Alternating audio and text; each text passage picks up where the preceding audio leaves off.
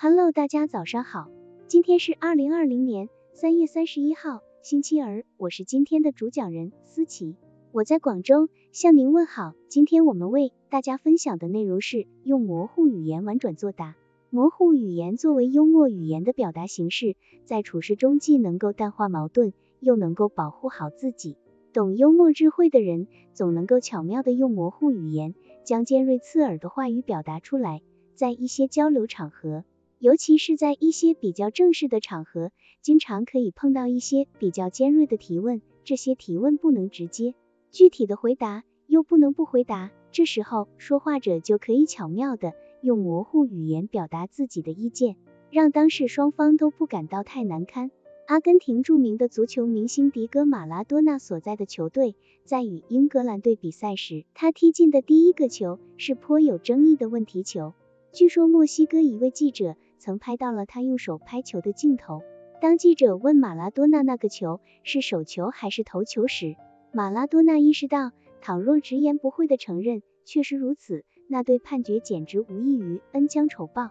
按照足球运动惯例，裁判当场判决以后不能更改，而如果不承认，又有失世界最佳球员的风度。马拉多纳是怎么回答的呢？他很是风趣的说，手球一半是迪哥的。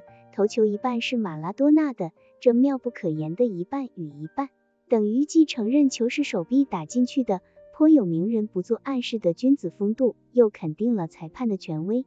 用模糊语言幽默的回答尖锐的提问是一种智慧，它一般是用伸缩性大、变通性强、语义不明确的词语，从而化解矛盾，摆脱被动局面。